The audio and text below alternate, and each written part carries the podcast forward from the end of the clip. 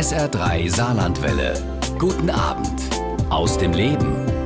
Stefan Lambi ist Autor und Dokumentarfilmer. Seit über 25 Jahren macht er Dokus, hauptsächlich über Politik und Politiker, begleitet sie oft über lange Zeit. So hat er in den vergangenen Jahren ja Dokus über Helmut Kohl, Wolfgang Schäuble, Joschka Fischer oder Angela Merkel gemacht. Seine letzte Doku, Ernstfall und ähm, auch sein Buch, dafür hat er die Ampelkoalition begleitet, die Ampelregierung kurz nach Ausbruch des Kriegs, des Angriffskriegs Russland auf die Ukrainer. Und uns erlaubt er heute ja bei SA3 aus dem Leben einen Blick hinter die Kulissen der Berliner Politik und der Berliner Macht. Hallo Herr Lambi, schön, dass Sie da sind. Vielen Dank für die Einladung, Herr Jäger. Herr Lambi, das war gar nicht so geplant, eine Doku ja quasi über die Ampelkoalition in den ersten Monaten nach dem Krieg zu machen. Der Krieg hat nicht nur ja die Ampelkoalition, sondern auch Sie bei Ihrer Arbeit offenbar überrascht. Ja, das stimmt. Ich wollte eigentlich einen Film und dann ein Buch darüber machen, wie die neue Regierung, die Ampelregierung, versucht, das Land in Richtung Klimaneutralität zu transformieren. Das war ja spannend genug. Mhm und habe dann die ersten Dreharbeiten und Interviews geführt mit Annalena Baerbock, Karl Lauterbach und auch Olaf Scholz, mit dem ich in Washington bei Joe Biden war. Und dann brach am 24. Februar 2022 der Krieg aus und für die Regierung wurde alles anders und infolgedessen auch für mich. Und es wurde dann ein ganz anderes Projekt, ein anderer Film, ein anderes Buch.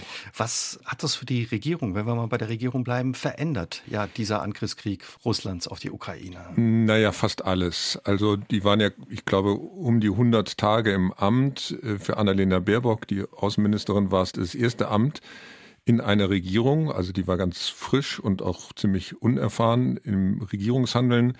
Die hatten ein anderes Konzept vor. Das kann man ja auch im Koalitionsvertrag nachlesen. Also da ging es darum, möglichst schnell aus der Kohle auszusteigen. Es ging darum, den Automobilverkehr zu elektrifizieren. Also eine gesellschaftliche Transformation, eine wirtschaftliche Transformation und das alles beim Versuch, die Gesellschaft möglichst wohlhabend zu lassen weil wir natürlich eine inzwischen ziemlich bequeme, träge Gesellschaft sind. Und wie die Regierung versuchte, uns als träge, bequeme Gesellschaft in eine neue Richtung zu trimmen, das wollte ich mir aus der Nähe anschauen. Hab dann auch angefangen, mit der letzten Generation zu drehen, also mit den Klimaklebern, als großen Kontrapunkt und habe das trotz des Krieges dann auch noch weitergemacht. Die kommen ja auch in ihrer Doku. Die kommen vor. in der in der Doku vor, weil der Klimawandel geht ja nicht weg mhm. durch den Krieg. Das bleibt uns ja als Problem leider erhalten. Also die mussten quasi von Aufbruch direkt umschalten, dann eben in den Krisenmodus. Sie hatten die Gelegenheit, Sie sagen es, ja die Politiker zu begleiten, auch hinter den Kulissen zu erleben. Wie haben Sie die in dieser Zeit erlebt, gerade so rund um den 24. Februar und in den Tagen oder Wochen danach? Also die Anspannung war maximal. Ich hole vielleicht ein bisschen aus. Jedenfalls die männlichen Mitglieder in der Regierung, bis auf eine Ausnahme, sind alles ehemalige Kriegsdienstverweigerer. Mhm. Ich übrigens auch. Ich bin Anfang der 80er Jahre, weil ich in Bonn aufgewachsen bin, gelegentlich auf die Hofgartenwiese gegangen zu diesen Großdemonstrationen, unter anderem gegen den NATO-Doppelbeschluss. Da war auch ein gewisser Olaf Scholz. Ich habe mir nochmal Texte von ihm durchgelesen. Da wettert er gegen die NATO, gegen den US-Imperialismus. Der Olaf Scholz, der dann Jahrzehnte später ähm, doch großen Wert darauf legt, dass die NATO zusammenbleibt, dass die USA die Ukraine unterstützen. Also derselbe Olaf Scholz hat damals ganz anders geredet. Und es gab einen eisernen Grundsatz in der ähm, deutschen Regierungspolitik. Wir liefern keine Waffen in den Krisen- und Kriegsgebiet. Dieser Grundsatz hatte Geltung eigentlich bis zum Kriegsbeginn, mhm. also bis zum 24. Februar 2022. Und dann innerhalb von 48 Stunden wurden die wichtigsten Grundzüge der Außen- und Sicherheitspolitik, die über Jahrzehnte aufgebaut wurden, über Bord geworfen. Das beschreibe ich im Buch, äh, weil ich mit vielen Teilnehmern dieser Sitzung habe sprechen können. Wieder im siebten Stock des Kanzleramts der Begriff Zeitenwende entwickelt wurde und auch die Überlegung angestellt wurde, welche Waffen liefern wir jetzt möglichst schnell an die Ukraine.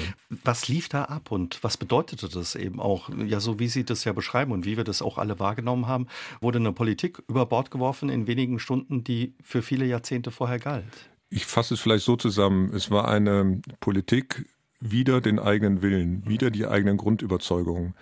Nochmal, das war eine Regierung, die wesentlich aus Kriegsdienstverweigerern, ehemaligen Kriegsdienstverweigerern bestand, die Transformation in Richtung Klimaneutralität sich auf die Fahnen geschrieben hatte. Und jetzt ging es nicht nur darum, Waffen zu liefern, schwere Waffen, sondern zum Beispiel auch Kohlekraftwerke länger laufen zu lassen und etwas später dann Atomkraftwerke etwas länger laufen zu lassen. Das war für die FDP vielleicht nicht das größte Problem, sehr wohl aber für die Grünen. Was ist da hinter den Kulissen passiert, was wir nicht mitgekriegt haben, was Sie da erlebt haben in diesen Tagen? Also Annalena Baerbock zum Beispiel hat noch am Abend des 24 in einem ZDF-Interview davon gesprochen, dass Panzerhaubitzen, die da im Baltikum äh, lagen, aus deutscher Produktion, nicht an die Ukraine geliefert werden sollten. Das war noch am 24. Februar. Am 26. Februar, also am Samstag nach Kriegsbeginn, wurde von Wolfgang Schmidt, dem Kanzleramtsminister, in Abstimmung mit Olaf Scholz der Turnaround koordiniert, also die große Kehrtwende. Und dann musste Annalena Baerbock einräumen, dass es vielleicht doch nicht gut war, an diesem Nein gegen die Lieferung von Panzerhaubitzen festzuhalten.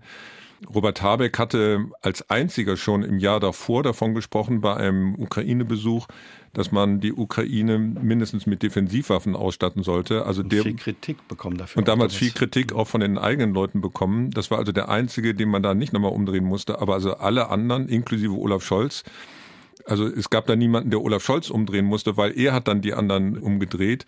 Und ich glaube, hätten die von diesem Grundsatz, wir liefern keine Waffen, in dem Fall an die Ukraine, festgehalten, die hätten den publizistischen Druck aus Deutschland und vielleicht auch den der internationalen Partner nicht aushalten können. Ich vermute, die Regierung hätte das politisch nicht überlebt.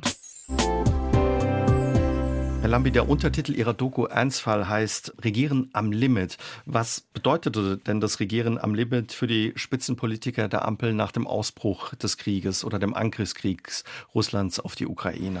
Also die Ampelregierung gibt es jetzt seit zwei Jahren. Im ersten Jahr hat sich die neue Regierung weitestgehend mit Wladimir Putin und den Folgen des Krieges beschäftigt und im zweiten Jahr, also 2023, vor allem mit sich selbst. Hm. Die sind ganz gut durch den ersten Kriegswinter gekommen, haben LNG-Terminals in Norddeutschland in Rekordgeschwindigkeit errichten lassen. Und in dem Moment, in dem sie sich eigentlich hätten auf die Schulter klopfen können und zu sagen, schau mal, es gab nicht den befürchteten Wutwinter, kam am 28. Februar 2023 die Bildzeitung mit dem Entwurf des sogenannten Heizungsgesetzes raus. Das war nicht vorgesehen und es war auch noch nicht abgestimmt. Es war auch ein nur unzureichend entwickelter Entwurf. Das räumt Robert Habeck selber ein, aber er sollte eben nicht öffentlich werden. Und dann hat die Bild-Zeitung nach meinem Eindruck in Abstimmung mit der FDP eine Kampagne gegen die Grünen und vor allem Robert Habeck gefahren. Und das hat zum Vertrauensschwund beigetragen der Bevölkerung in die Regierung, aber auch innerhalb der Regierung.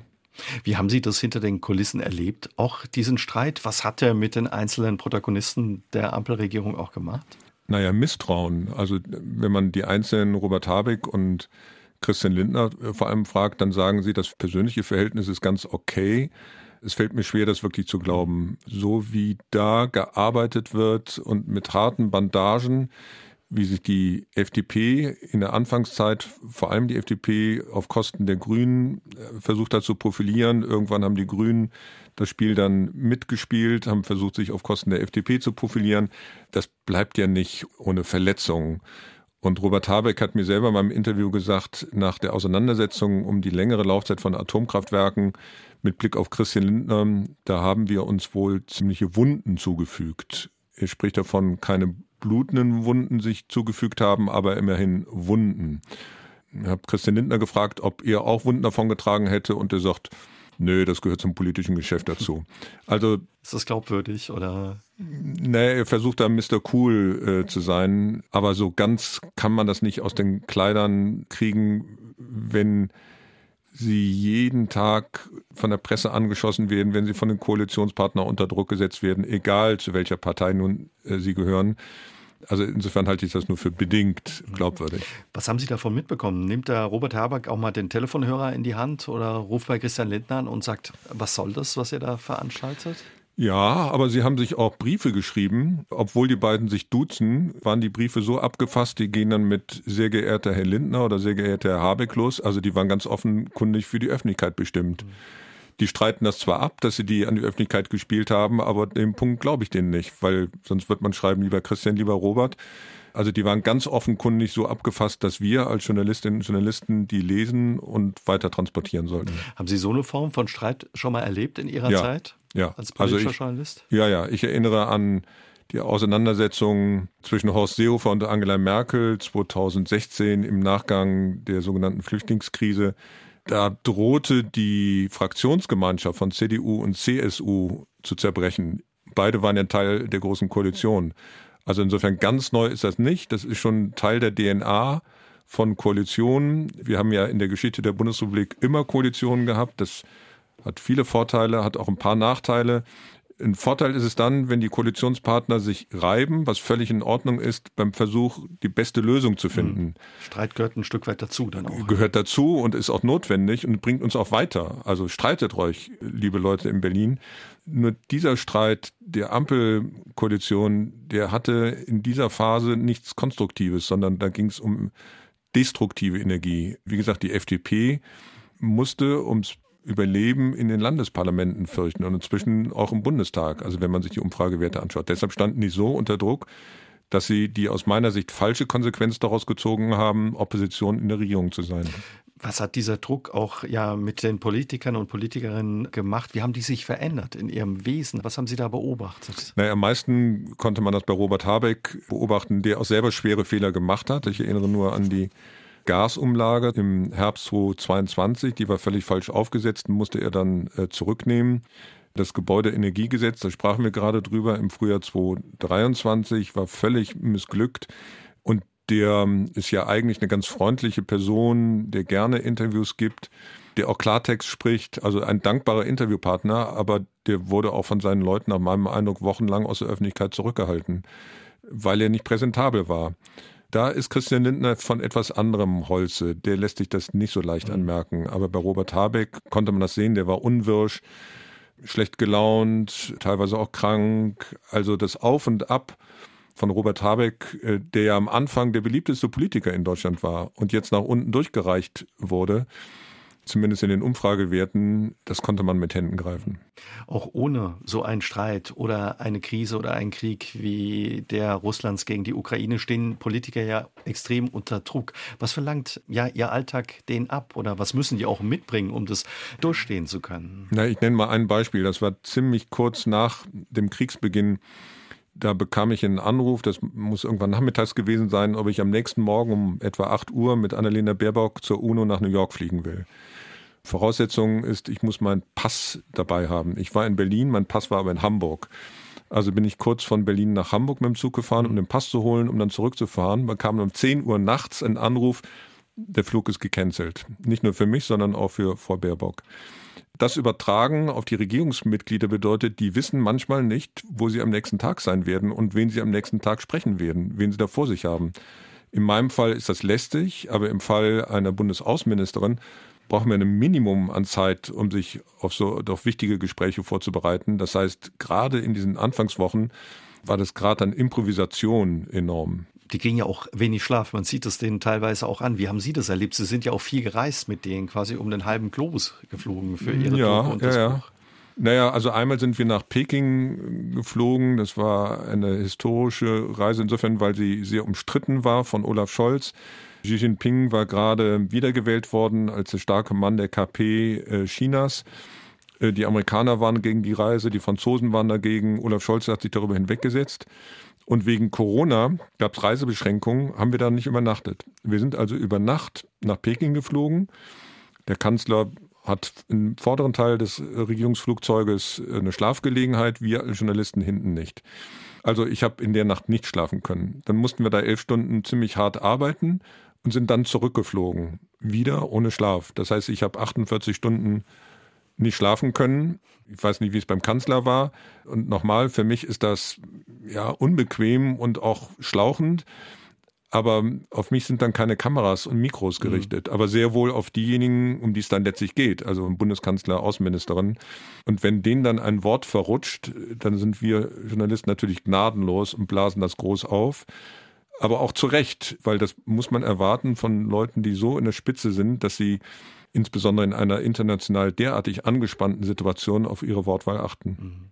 Was müssen diese Spitzenpolitiker mitbringen, um diesem Druck und Stress auch standhalten zu können? Ich glaube, die Selektion findet vorher statt. Also bis sie überhaupt in der Lage sind, für das Amt etwa des Bundeskanzlers zu kandidieren, bis sie von ihren Parteien aufgestellt werden als Nummer eins oder äh, sehr vorne auf den Listenplätzen, müssen sie unter Beweis stellen, dass sie körperlich robust sind und mental belastbar. Nur diejenigen, die beides mitbringen, schaffen es dann auch in diese Endausscheidung. Und viele, die, äh, sagen wir, nicht gut mit wenig Schlaf auskommen, die vielleicht abends noch eine Flasche Wein trinken, keinen Sport treiben und mental labil sind, die fliegen vorher aus der Kurve. Die kommen gar nicht so weit. Die kommen nicht so weit. Mhm. Das heißt, diejenigen, die wir da haben in der Bundesregierung, die haben diese Ochsentour bereits hinter sich und in aller Regel kann man davon ausgehen, dass die fit sind. Die Amerikaner sagen fit for office. Und das ist auch mein Eindruck, also jedenfalls von dem aktuellen Personal. Das war mal anders, aber im Moment ist das so. Also den kann man allerhand vorwerfen, aber nicht, dass sie unfit for office wären. Sie waren auch sehr nah an Olaf Scholz für diese Doku dran. Er wird ja häufig kritisiert für seine Art zu kommunizieren, dass er auch sehr zögerlich ist. Wie haben Sie ihn persönlich erlebt? War er bei Ihnen offener? Also nach meinem Eindruck gibt es den Olaf Scholz zweimal. Also es gibt den Olaf Scholz vor der Kamera und hinter der Kamera. Hinter der Kamera ist er eigentlich ziemlich normal, dann redet er so wie wir beide, achtet auch nicht so auf seine mhm. Wortwahl, weil er natürlich davon ausgehen kann, dass es ein Hintergrund ist, also nicht öffentlich wird. Sobald die Kameras und Mikros an sind, haben sie es mit einem anderen Olaf Scholz zu tun, der extrem auf seine Wortwahl achtet. Ich nenne Ihnen ein Beispiel. Wenn Olaf Scholz über Putin spricht, dann werden Sie, also zumindest bislang, nie den Satz hören, äh, Wladimir Putin ist ein Kriegsverbrecher.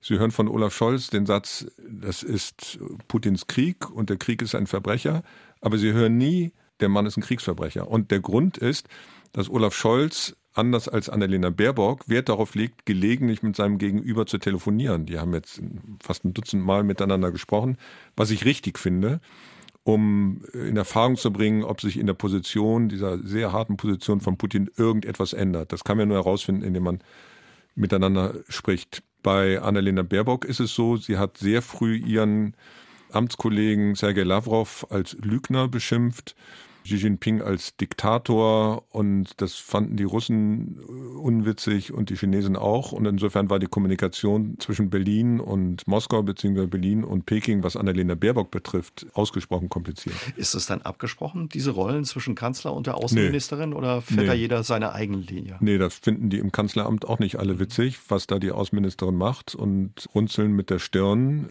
Auf der anderen Seite hat natürlich diese super vorsichtige Art der Kommunikation von Olaf Scholz auch eine Kehrseite. Äh, und das ist die Kommunikation in Deutschland. Da Krieg, werfen ihm ja. Kriegt er das auch mit, dass die Leute ja, sich eine andere Art von Kommunikation von ihm wünschen würden? Naja, er liest Zeitungen äh, oder wird ihm vorgelesen, aber ich glaube, er liest sie selbst. Ich habe zum Beispiel aufgeschnappt, dass er beim Mittagessen, das er dann in seinem Büro einnimmt, dann einen Stapel Zeitungen neben sich liegen hat. Also der weiß sehr wohl, was über ihn geschrieben, also gedacht wird. Er kennt vor allem die Umfragewerte aus seiner persönlichen. Die sehr schlecht aktuell Die extrem schlecht sind. Und natürlich muss er sich da Gedanken machen. Aber ich glaube, er kommt da nicht mehr aus seiner Haut raus. Er wird sich denken, er ist mit dieser Art Kanzler geworden. Ich habe ja auch einen Film und ein Buch über den Wahlkampf 2021 gemacht. Er ist ja auch deshalb Kanzler geworden, weil seine beiden Konkurrenten, Armin Laschet und Annalena Baerbock, so eine miserable Performance hatten. Ich erinnere nur an das Lachen von Laschet am Rande der Flutkatastrophe. Sowas würde Olaf Scholz nie widerfahren. Also denkt er sich, er ist mit genau dieser zurückhaltenden Art Kanzler geworden. Warum soll ich die jetzt nochmal wechseln? Also die Strategie nicht ändern. Trotz alledem, wie ist es Ihnen gelungen, ihn zu öffnen oder ja, ihm ein Stück weit auch näher zu kommen? Naja, wir kannten uns schon eine ganze Weile. Zum einen, ich wohne in Hamburg und äh, er war Hamburger Bürgermeister, dann Finanzminister, da hatte ich ein bisschen mit ihm zu tun. glaube, er und vor allem seine Regierungssprecher hatten ein gewisses Interesse daran, dass ich diesen Film mache. Das ist schon mal ganz gut. Der lief ja auch nicht um Mitternacht, sondern äh, in der ARD um 20.15 Uhr. Also zur Hauptsendezeit? Zur Hauptsendezeit. Also das ist man schon ganz gut beraten, wenn man das dann ernst nimmt. Und das hat er ernst genommen. Ich hatte für den letzten Film eine Situation, da ähm, hatte die SPD im Bundestagswahlkampf einen ziemlich missratenen Wahlwerbespot veröffentlicht. Da ging es um die Religionszugehörigkeit eines engen Mitarbeiters von Armin Laschet. Und ich wollte von Olaf Scholz wissen, Herr Minister, das war er da noch, kannten Sie diesen Spot? Und Olaf Scholz antwortet ausweichend. Ich frage nochmal, Herr Minister, kannten Sie diesen Spot? Scholz wieder ausweichend. Das ging achtmal hin und her. Und das ist natürlich unangenehm, also weil man als Interviewer auf eine klare Frage eine klare Antwort hören will. Aber irgendwann dachte ich, das ist vielleicht ganz gut, weil genau das kann ich ja dokumentieren, weil das zeigt ja, wie verquast die, der Kommunikationsstil dieses damals des Kanzlerkandidaten. des Kanzlerkandidaten ist, also der das wichtigste Amt im Staate haben will. Und habe das dann auch veröffentlicht. Das haben die natürlich mitbekommen. Und ich glaube, da hatte sich Olaf Scholz vorgenommen, das passiert ihm nicht nochmal. Und insofern hat er sich Mühe gegeben. Ich habe mir auch Mühe gegeben. Sie kennen sich schon länger eben auch durch den Film und die Doku aus dem Wahlkampf. Wie hat er sich in der Zeit zu heute verändert? Kaum. Kaum.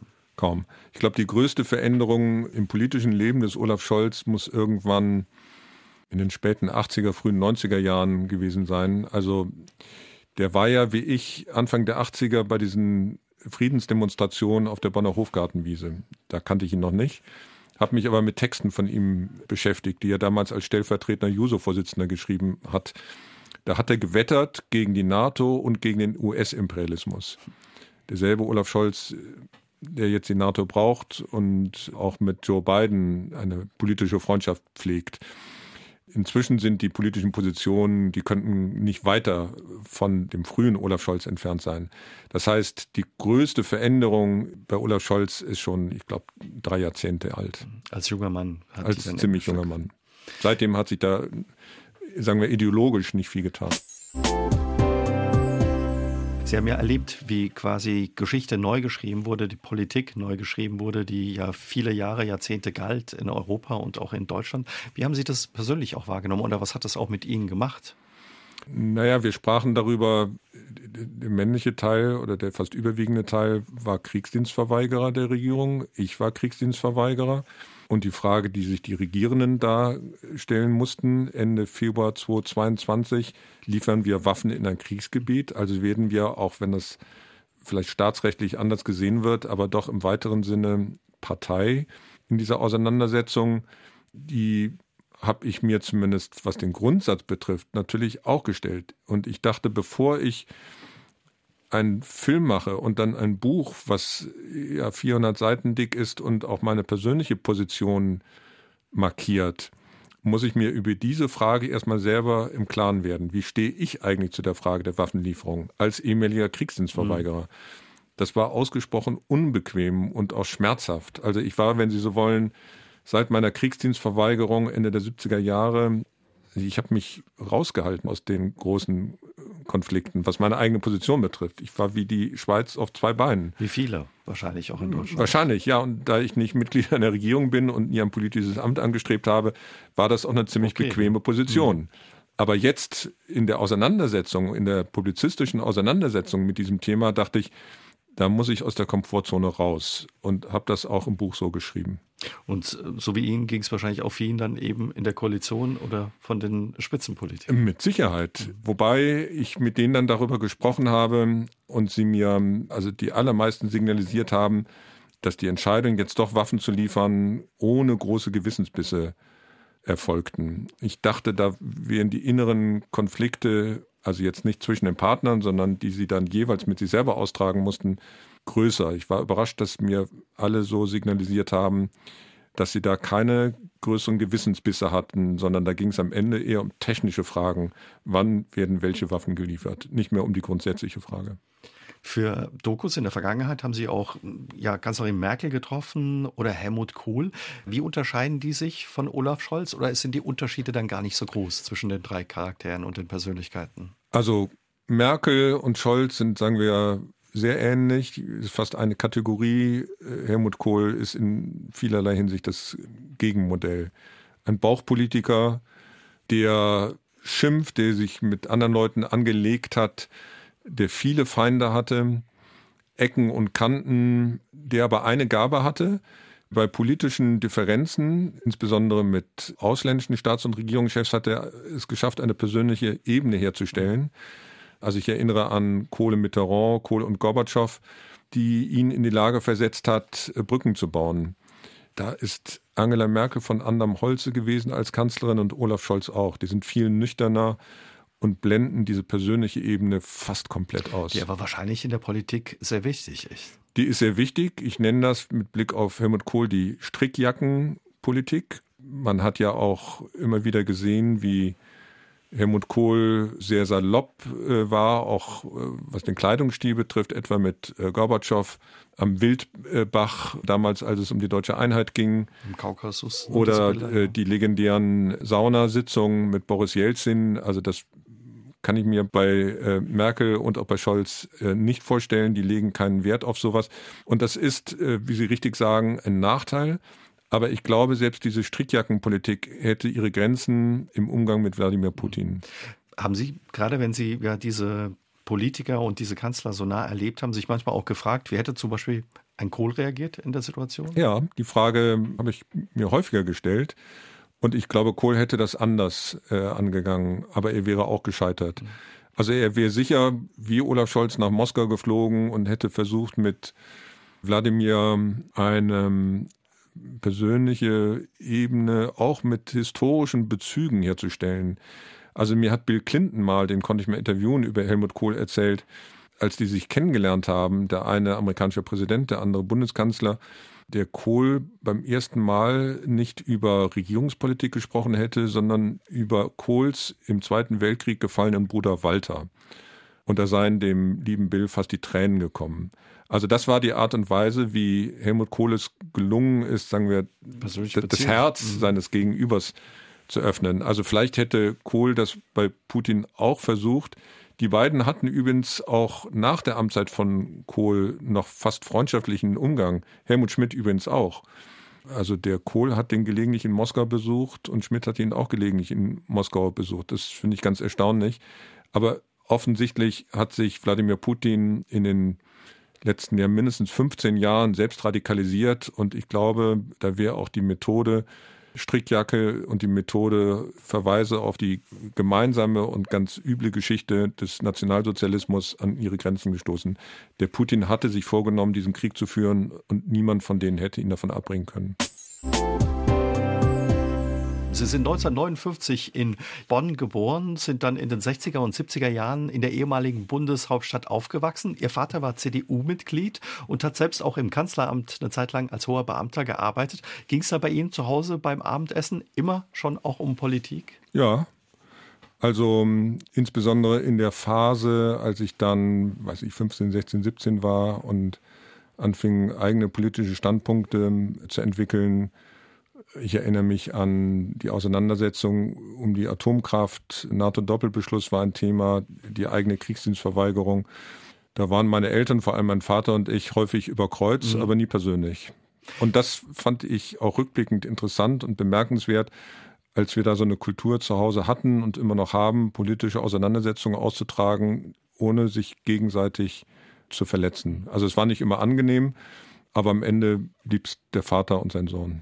Wie hat Sie das aber geprägt, ja, in Bonn groß zu werden damals zwischen Ministerien und den Büros der damaligen Bundesregierung? Was für Erinnerungen haben Sie da an Ihre Kindheit und Jugend? Also das war für mich völlig normal. Das ist so wie wenn Sie auf dem Bauernhof groß werden und da gibt es dann Pferde und Ochsen und so gab es bei uns Ministerien um die Ecke.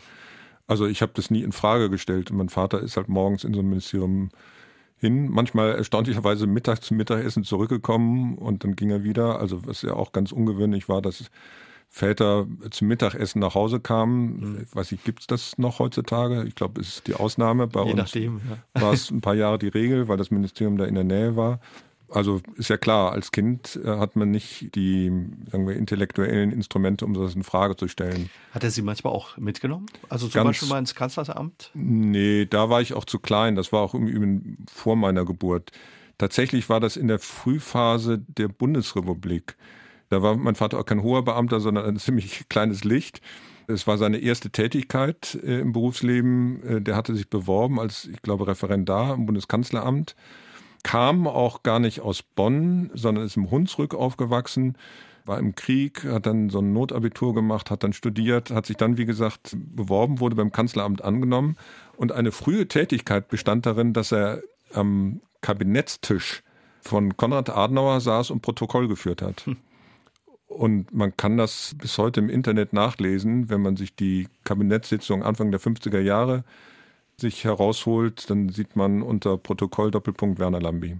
Und hat dann zu Hause dann eben auch erzählt, was weiß ich, was da los war mit den, bei den Sitzungen mit Adenauer. Naja, ich bin Jahre später drauf gekommen, mein Vater war, sagen wir, Hobbyfilmer und der hat gelegentlich im Kanzleramt seine kleine, ich weiß nicht, ob die damals so hießen, Super 8 Kamera dabei gehabt. Und da gibt es wirklich fantastische Aufnahmen von Franz Josef Strauß, von Eisenhower, dem amerikanischen Präsidenten, auf Staatsbesuch. Und das war natürlich nicht im journalistischen Auftrag, mhm. sondern eben als jemand, der da ein- und ausging, weil er eben Teil des Kanzleramtes war. Aber bevor Sie jetzt einen gedanklichen Kurzsprung machen, das ist nicht der Grund, warum ich politische Dokumentation mache. Es hat mich schon geprägt, aber zwischendurch wollte ich was ganz anderes machen und hatte auch mit diesem sagen wir, Beamtenleben meines Vaters nicht viel am Hut. Sie wollten Musiker werden. Sie haben schon als Jugendlicher in Bands gespielt. Ja.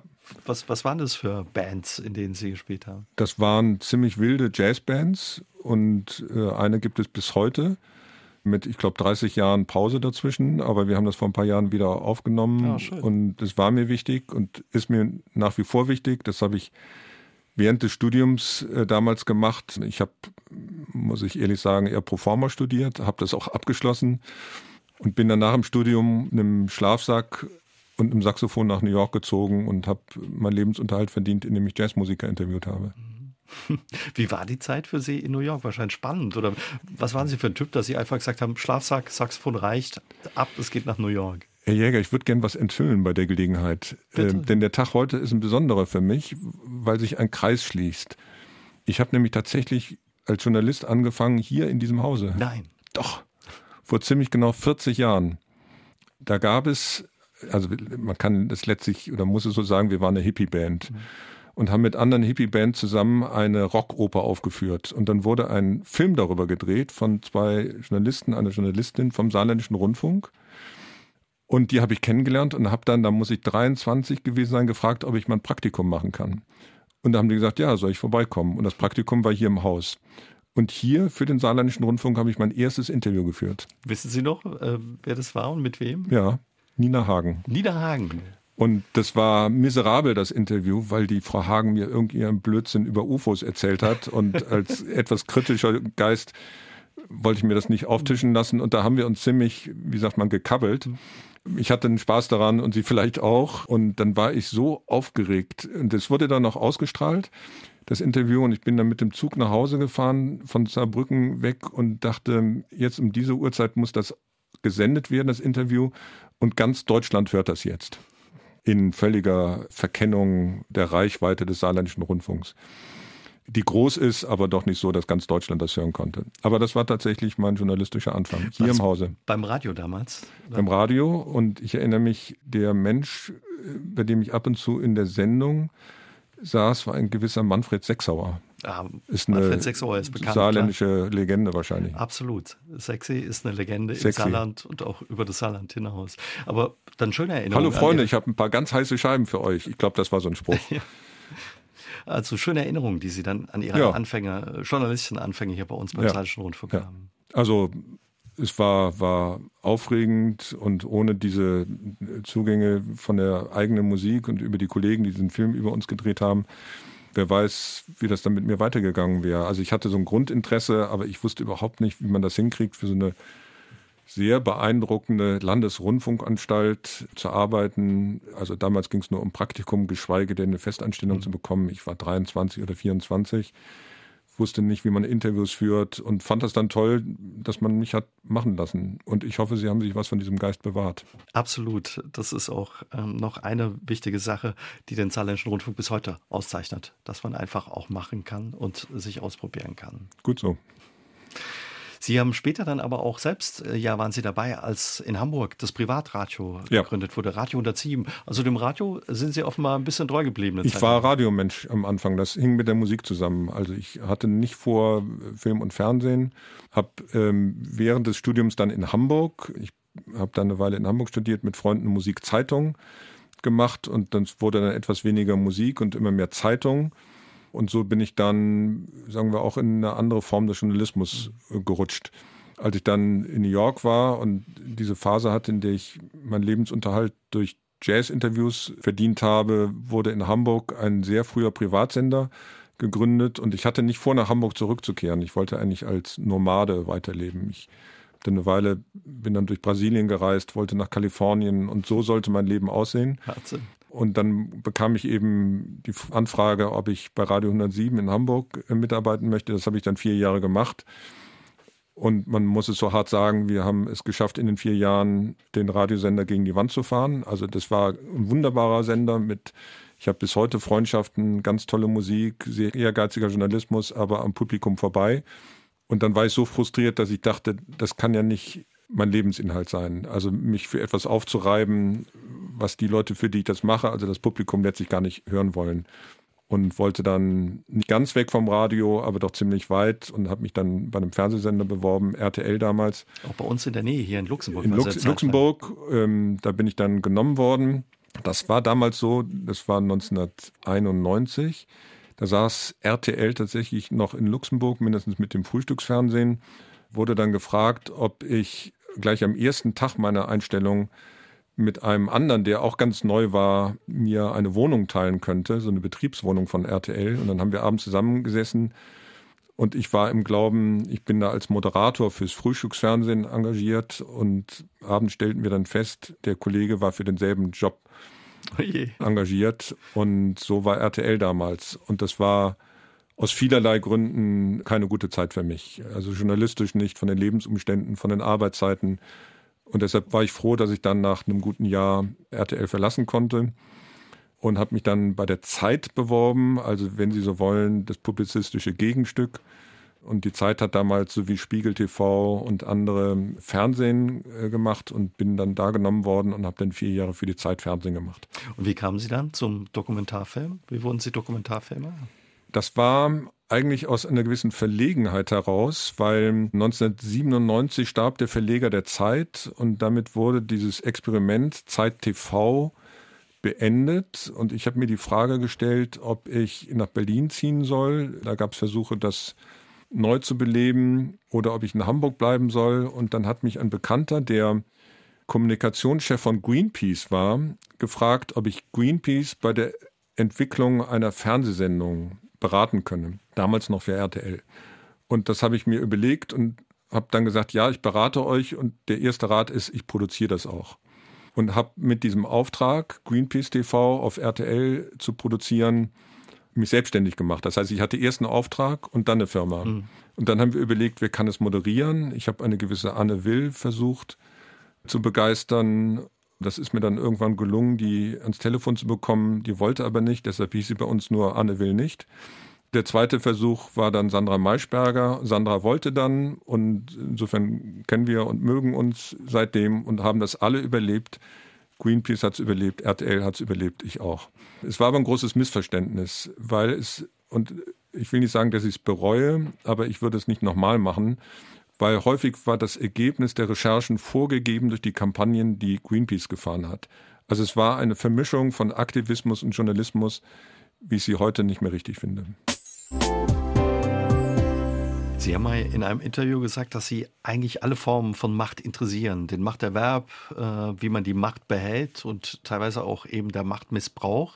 Ähm, wie wird die Macht organisiert in Berlin oder ja in den politischen Zentren hinter den Kulissen und verschlossenen Türen? Ne, die Amerikaner nennen sowas Check and Balances. Also wir haben ein ziemlich fein austariertes System von Parteien, Bundestag, Bundesrat, Bundesverfassungsgericht, der Bundespräsident, also von demokratischen Institutionen, die nur in diesem Zusammenspiel funktionieren.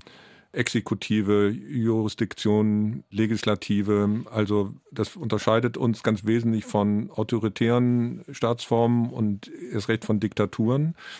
Das macht es träge, sorgt aber doch in aller Regel für einen breiten gesellschaftlichen Konsens.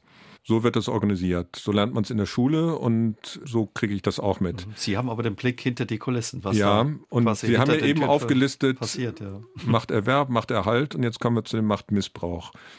Und da achtet man als kritischer Journalist natürlich besonders drauf.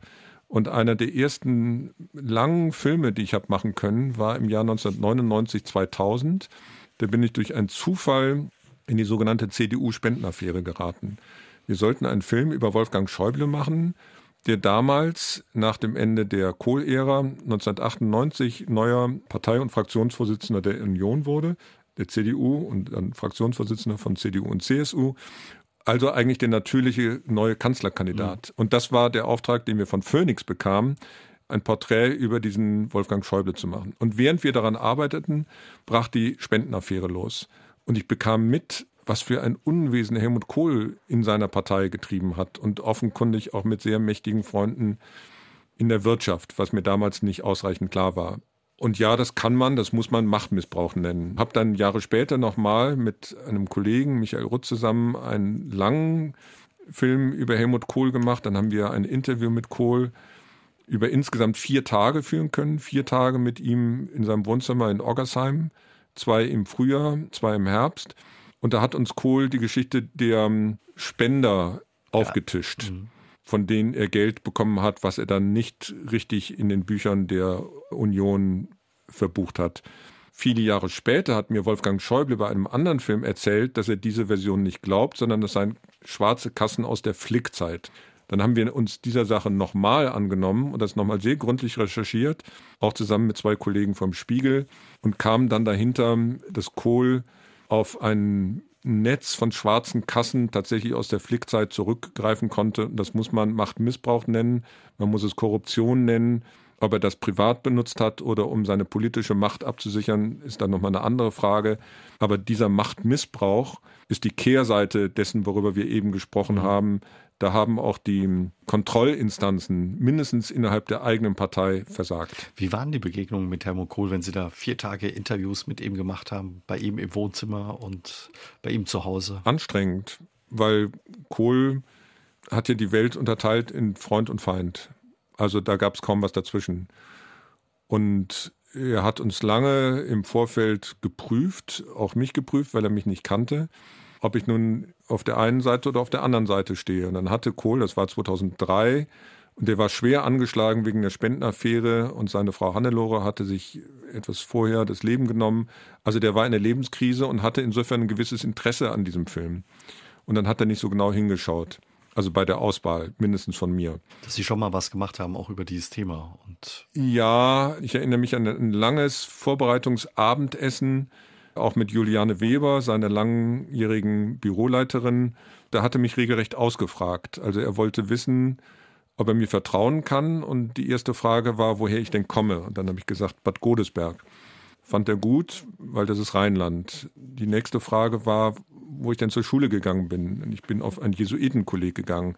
Das fand er wieder gut, weil katholisch geprägt. Also und dann hat er aufgehört zu fragen. Hätte er ein bisschen weiter gefragt, hätte ich ihm wahrheitsgemäß von der Kriegsdienstverweigerung berichten müssen, von meinen Jahren bei der Zeit, die er nicht mochte. Aber das hat ihn dann nicht mehr interessiert, sondern er wollte mir dann vertrauen. Und das war tatsächlich so, dass die Interviews frühmorgens losgingen. Dann bekamen wir ein Signal, Herr Kohl bekommt häufig Hunger und achtet darauf, dass es ausreichend zu essen gibt. Und ich war nicht nur Autor, sondern auch Produzent dieses Films. Also habe ich dafür gesorgt, dass da wirklich riesige Platten mit Wurst und Käse zur Verfügung standen. Und Kohl hatte aber andere Pläne und er hatte seine Haushälterin gebeten, viel Wurst aufzubereiten. Insofern haben wir lange und ausgiebig zu Mittag und zu Abend gegessen und dann immer weiter gesprochen. Und so war das. Es ging morgens los und hörte abends auf. Wie gelingt es Ihnen aber, dass die Politiker Sie auch nicht vereinnahmen oder quasi salopp gesagt, vor ihren Karren spannen. Also das ist bei all den Problemen, die man als Dokumentarfilmer hat, das geringste von mir. Wenn Sie sich allein die Liste derjenigen anschauen, über die ich da Filme gemacht habe, also Helmut Kohl, Wolfgang Schäuble, Fidel Castro, Oliver Stone, Joschka Fischer, Merkel, Scholz, da gibt es ja keine gerade Linie. Also daran können Sie schon ablesen, also um Parteizugehörigkeit geht es nicht, sondern es geht auch nicht um meine eigenen Vorlieben oder Abneigungen als Staatsbürger, der natürlich zur Wahl geht, aber das blende ich aus, das muss ich ausblenden, sondern es geht ausschließlich um journalistische Kriterien.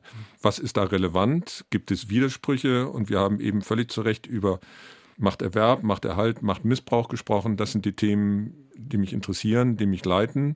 Und wenn ich jemanden beim Aufstieg oder auch beim Abstieg beobachte, dann gibt es bestimmte Themen, die ich dann Erfahrung bringen möchte bei so langen Interviews. Und wenn es um Machtmissbrauch gibt, muss ich eben investigativ arbeiten. Das ist eine etwas andere Form die sich auch nicht nur auf Interviews stützen kann, sondern dann geht es teilweise in Archive, dann geht es um Hintergrundgespräche, dann haben wir es viel mit Anwälten zu tun, also da müssen wir andere Wege beschreiten. Aber Kohl hat wahrscheinlich, so wie Sie ja auch sagen, er war in der Krise dann auch ein Interesse gehabt, seine Darstellung ja. entsprechend nach außen wieder aufzupolieren oder zu ver verbessern. Und ja, wahrscheinlich das ist die Herausforderung auch, dann eben diese Absicht nicht ins Netz zu gehen. Ja, ich erinnere mich, dass bei einem Vorbereitungstreffen in seinem Büro, das war vormittags um elf, da stand eine Flasche Pfälzer Wein auf dem Tisch.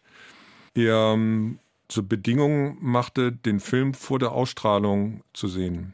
Und da habe ich einen Schreck bekommen, dachte ich, um Gottes Willen, das ganze Projekt scheitert, weil das ist eine Bedingung, die ich nicht erfüllen werde und habe ihm dann gesagt, Herr Kohl, wenn Sie darauf bestehen, dann sind wir nicht unabhängige Filmer, sondern sind wir Imagefilmer und Sie werden zu so einer Art Co-Regisseur des Films über Sie. Und damit ist der Film, der Ihnen wichtig ist, der uns wichtig ist, entwertet. Mhm. Das hat eine Weile gedauert, aber es hatte dann verstanden und akzeptiert. Gott sei Dank, weil ich seitdem immer, wenn mir jemand diese Frage stellt, kann ich den Film vorher sehen, darauf verweisen kann, selbst Helmut Kohl konnte ich das ausreden. Und dann sagen die Leute, okay, selbst wenn Helmut Kohl das akzeptiert hat, dann können wir es auch, dann können wir es auch tun. Wie war Kohl für Sie als Gesprächspartner? Also diese Gespräche dauerten, wie gesagt, insgesamt vier Tage. Sehr lange, sehr intensiv. Manchmal hatte ich das Gefühl, wenn es für ihn harte, unbequeme Fragen waren, der wirft uns gleich raus. Und dann ging es aber wieder so, dass er eine Stunde fast den Tränen nahe war. Dann hat er sehr offen über den Freitod seiner Frau gesprochen. Er hat sehr offen über den Konflikt mit Wolfgang Schäuble gesprochen. Und ich erinnere, wir sind einmal zu Dreharbeiten nach Atlanta geflogen. Da war er mit Gorbatschow und George Bush Vater verabredet. Und dann saß ich ungefähr eine Stunde neben ihm. Er kam aus der First Class, ich kam aus der Economy Class. Und sein Fahrer saß Business und der hat dann seinen Platz mir zur Verfügung gestellt und dann war der Nebenplatz noch frei. Also saß Helmut Kohl eine Stunde lang neben mir und am Tag vorher war seine Schwester gestorben. Und da werde ich jetzt nicht so sehr über den Inhalt sprechen, weil es fast privates Gespräch war. Aber da war Kohl so nah, so verletzlich, so weich, wie ich nie vermutet hätte, dass er so sein würde weil ich den ja bis dahin auch nur als Fernsehzuschauer gesehen habe, als ziemlich polternden, letztlich auch als Birne und als mächtigen, äh, auch gerissen, bauernschlauen Kanzler mit sehr wohl Verdiensten. Also ich erinnere an die Einheit, ich erinnere an den Euro, aber auch mit schweren Fehlern. Und dass dieser Mensch jetzt neben mir sitzt, hoch über den Wolken und über privateste Dinge spricht, hatte ich mir nicht vorstellen können. Also jedenfalls nicht, als ich hier vor 40 Jahren beim Saarländischen Rundfunk äh, meine ersten Anfänge hatte, dass mich der Weg mal in eine solche Situation führen würde. Was zeigt es aber auch oder was hat Ihnen das gezeigt auch über Helmut Kohl, diese Begegnung und diese Situation? Dass das am Ende natürlich alles Menschen sind, wie wir und ich, aber schon sehr besondere mit Erfahrungen, die wir in der Regel als Nichtpolitiker nicht machen. Und für Helmut Kohl war Politik alles, also letztlich wichtiger als die eigene Familie. Und dieses, sagen wir, im privaten, im familiären Sinne missratene Leben wurde ihm offenbar, als er das andere Leben, das der Politik, der Macht nicht mehr hatte. Ein Stück weit einsam dann war. Und nicht nur ein Stück weit. Der Mann war sehr einsam. Seine Partei, die CDU, seine politische Heimat hatte ihn verstoßen. Seine Frau hatte sich umgebracht. Es gab Gerüchte über ähm, eine neue Frau in seinem Leben, aber die hat er uns damals nicht gezeigt. Aber wie ich später wusste, gab es die schon. Aber das war für ihn eine schwierige Situation.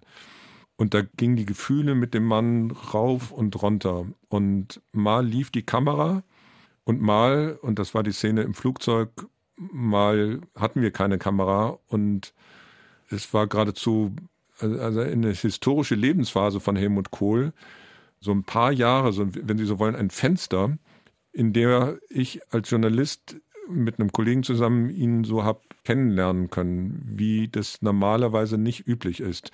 Vorher war es nicht möglich, weil er da im Amt war und auch geschützt war. Der hatte regelrecht einen Panzer, auch geradezu einen körperlichen Panzer um sich herum, aber auch den von Pressesprechern. Und Jahre später ging es dann auch nicht mehr, weil er dann schwer gestürzt war und nicht mehr sprechen konnte. Also es ging so ein paar Jahre und in der Phase haben wir ihn sehr aus der Nähe kennenlernen können. Für Sie als Dokumentarfilmer und Journalist ja ein besonderes Glück dann auch. Ja, also das war ein Geschenk, was mich aber nicht davon abgehalten hat, Jahre später, wir sprachen eben drüber, als ich neue Erkenntnisse über die Spendenaffäre hatte und Helmut Kohl lebte noch, sehr hart zu recherchieren, um den Machtmissbrauch dokumentieren zu können. Sie haben Wolfgang Schäuble auch angesprochen, über den Sie auch zwei Dokus gemacht haben. Wie haben Sie ihn erlebt? Und was für Erinnerungen verbinden Sie auch mit ihm? Naja, das war ja 1999, 2000. Wolfgang Schäuble hatte uns eine Reihe von Terminen für Dreharbeiten zugesagt. Dann ist er selber in den Strudel der Spendenaffäre geraten und hat sich, das muss ich ihm hoch anrechnen, an alle Termine gehalten. Und am Ende unserer Dreharbeiten ist er zurückgetreten. Und bei dem allerletzten Interview, da haben wir unsere Kamera und Tonequipment zusammengepackt, haben uns verabschiedet, brach der regelrecht zusammen. Also da war sein politisches Leben ein Scherbenhaufen. Er konnte nicht wissen, wir konnten nicht wissen, dass er danach noch im Gespräch war, Bundespräsident zu werden, dass er Innenminister wurde, dass er Finanzminister wurde. Also der kam dann aus diesem Loch nochmal raus. Aber das war zu der Zeit nicht absehbar. Er hat sich uns auch in der für ihn existenziellen Lebenskrise offenbart. Und das führte dazu, dass er mir auch später vertraut hat, als ich ihn dann als Finanzminister für einen langen Film habe beobachten können. Da gab es eine ganz neue Situation für ihn, weil am ersten Drehtag im Januar 2015 wurde in Griechenland ein neuer Ministerpräsident, ein Sozialist Tsipras gewählt mit dem Finanzminister Varoufakis. Und da konnte ich gewissermaßen den Konflikt Schäuble-Varoufakis aus der Nähe beobachten, was mhm. auch ungewöhnlich war. Das sind viele spannende Begegnungen, die Sie da hatten. Welche Begegnungen mit all den Politikern, die Sie über zwei Jahrzehnte äh, gemacht und getroffen haben, ist Ihnen besonders in Erinnerung geblieben? Nee, wir sprachen gerade über Kohl. Also das war schon besonders. Ich will da jetzt auch kein Superlativ aufstellen. Also Kohl ragt sicher heraus wegen der ungewöhnlichen Konstellation. Also wir sprachen anfangs darüber, wie ich auf die Bonner Hofgartenwiese als Demonstrant gegangen bin. Da war Kohl gerade Kanzler und ich dann mehr als 16 Jahre später in einer anderen Rolle als Journalist genau diesen Menschen wieder gegenüber sitze. Dazwischen waren 16 Jahre und eine Kanzlerschaft äh, von Helmut Kohl. Also da hatte sich im Land was getan, da hatte sich für Helmut Kohl was getan und für mich auch. Und in dieser sehr ungewöhnlichen Konstellation einen solchen Film machen zu können, das war hat mich geprägt und hat auch manche Tür danach geöffnet. Ich werde heute noch auf diesen Film angesprochen. Wenn wir zurückkommen, Herr Lambe, zu Ihrem Buch Ernstfall und zu Ihrer Doku auch über die Ampelregierung, was ist Ihnen am meisten in Erinnerung geblieben aus diesen knapp zwei Jahren, wo Sie die Ampelregierung begleitet haben? Am meisten in Erinnerung geblieben ist mir die Tatsache, dass ich meine eigene Position als ehemaliger Kriegsdienstverweigerer habe räumen müssen. Das habe ich nicht gedacht, dass ich mit Anfang 60 nochmal zu einer grundlegenden anderen Position komme als derjenige, der mit 18 den Kriegsdienst mit der Waffe verweigert hat. Wie gesagt, ich musste keine Entscheidung treffen, wie diejenigen, über die ich da den Film gemacht habe und das Buch geschrieben habe. Aber ich musste doch zu einer Position kommen und ich bin nicht davon ausgegangen, ich habe es nicht für möglich gehalten, dass es nochmal einen, einen derartig großen Angriffskrieg in Europa gibt. Ähm, ich habe nicht gedacht, dass die Demokratie in wichtigen westlichen Staaten so unter Druck gerät, in den USA, auch bei uns in Deutschland inzwischen.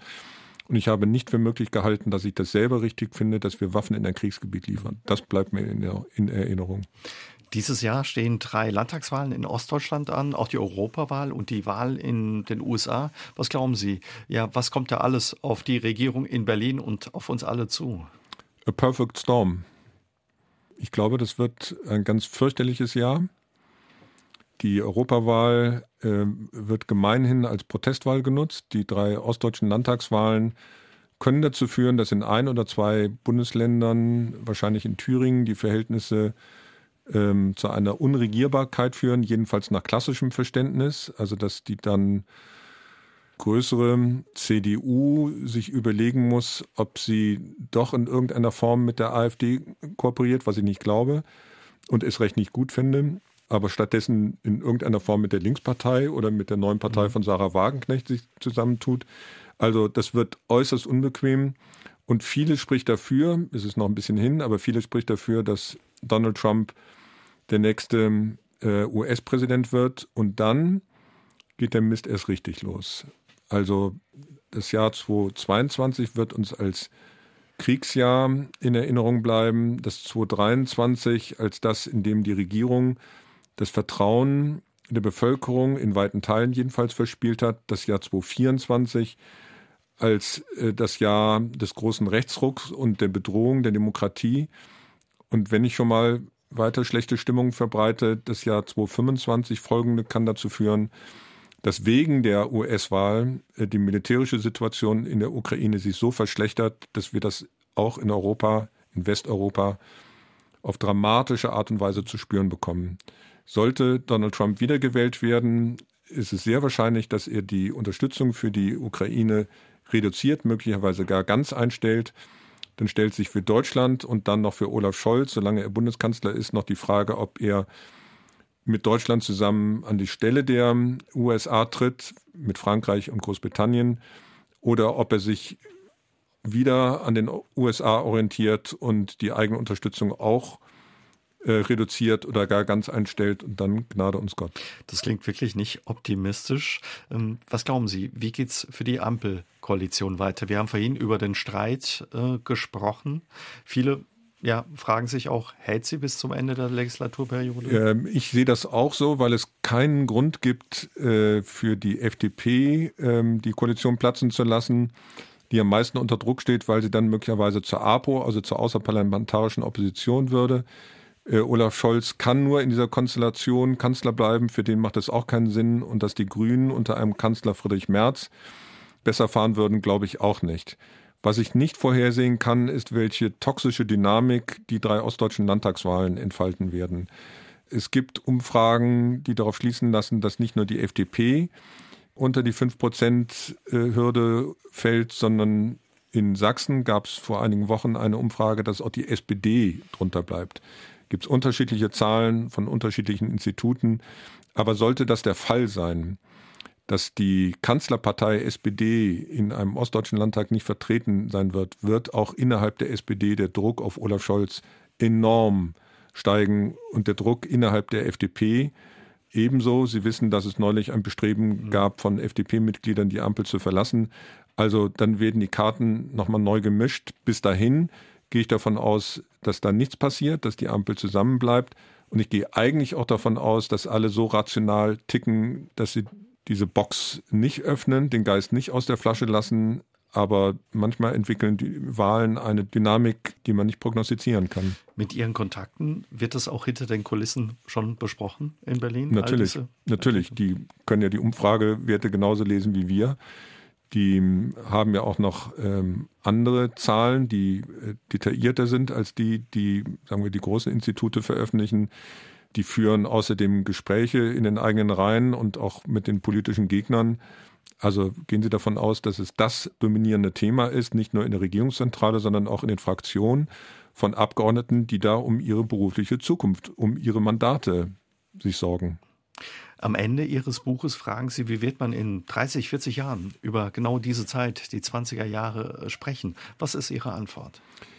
Glaube nicht, um ein Bonmot aufzugreifen, dass wir als die letzte Generation in die Geschichte eingehen werden, aber sicher als eine verlorene, weil wir alle Möglichkeiten haben, all das Wissen per Internet können wir schnell abrufen, etwa um den Klimawandel. Ähm, wir wissen, wenn wir in die Geschichte blicken, dass es schädlich ist, Kriege zu führen. Wir wissen, dass es sinnvoll ist, sich mit nun einmal gezogenen Grenzen zufrieden zu geben. Also es wäre zum Vorteil aller Völker, die Lehren aus der Geschichte zu ziehen. Und im Moment, und jetzt spreche ich nicht von wir als Deutschen, sondern von der Weltgemeinschaft, sind auf dem Weg in die extrem andere Richtung.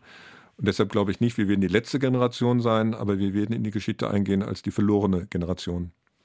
Vieles, was wir jetzt zum Schluss besprochen haben, stimmt einem nicht optimistisch. Gibt es trotzdem was, was Ihnen Hoffnung macht und Sie positiv in die Zukunft blicken? Ja, also ich war vor genau einem Jahr in Paris, als ähm, Mitglieder der Bundesregierung und auch des Bundestages sich getroffen haben in der Sorbonne-Universität mit Mitglied der Regierung von Macron und auch Mitgliedern des französischen Parlaments und die haben 60 Jahre Élysée-Vertrag gefeiert und haben sich dann auf der Bühne an den Händen gefasst. Und ich muss vielleicht noch dazu sagen, mein Großvater hat in Verdun gekämpft.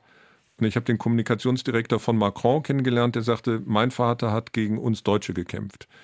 Und jetzt stehen also die Nachfahren der Völker, die da drei blutige Kriege gegeneinander geführt haben, auf einer Bühne und singen erst die französische Nationalhymne, dann die deutsche und dann das Europalied von Ludwig von Beethoven. Also ich hatte glasige Augen und zu wissen, dass man sehr wohl die richtigen Schlüsse aus der Geschichte, in dem Fall einer kriegerischen Geschichte ziehen kann und die Grenzanlagen abmontiert und eine Europäische Union entwickelt, also dieses erwachsene, auch aus der Geschichte äh, der Vorfahren heraus erwachsene Selbstbewusstsein Europas, das macht mir Hoffnung. Und wenn ich auf die Ukraine blicke, fehlt mir die Fantasie, dass sich sehr bald ukrainische und russische Politiker derart an die Hände fassen würden, aber vielleicht werden es meine Kinder oder vielleicht Enkel erfahren. Hoffen wir ja, dass sich diese Hoffnung erfüllt. Vielen Dank für das Gespräch und Ihre Zeit. Ich danke Ihnen, Herr Jäger. Aus dem Leben. Der SR3 Talk am Dienstagabend ab 20.04 Uhr gibt's auch zum Nachhören auf sr3.de, auf YouTube und in der ARD Audiothek.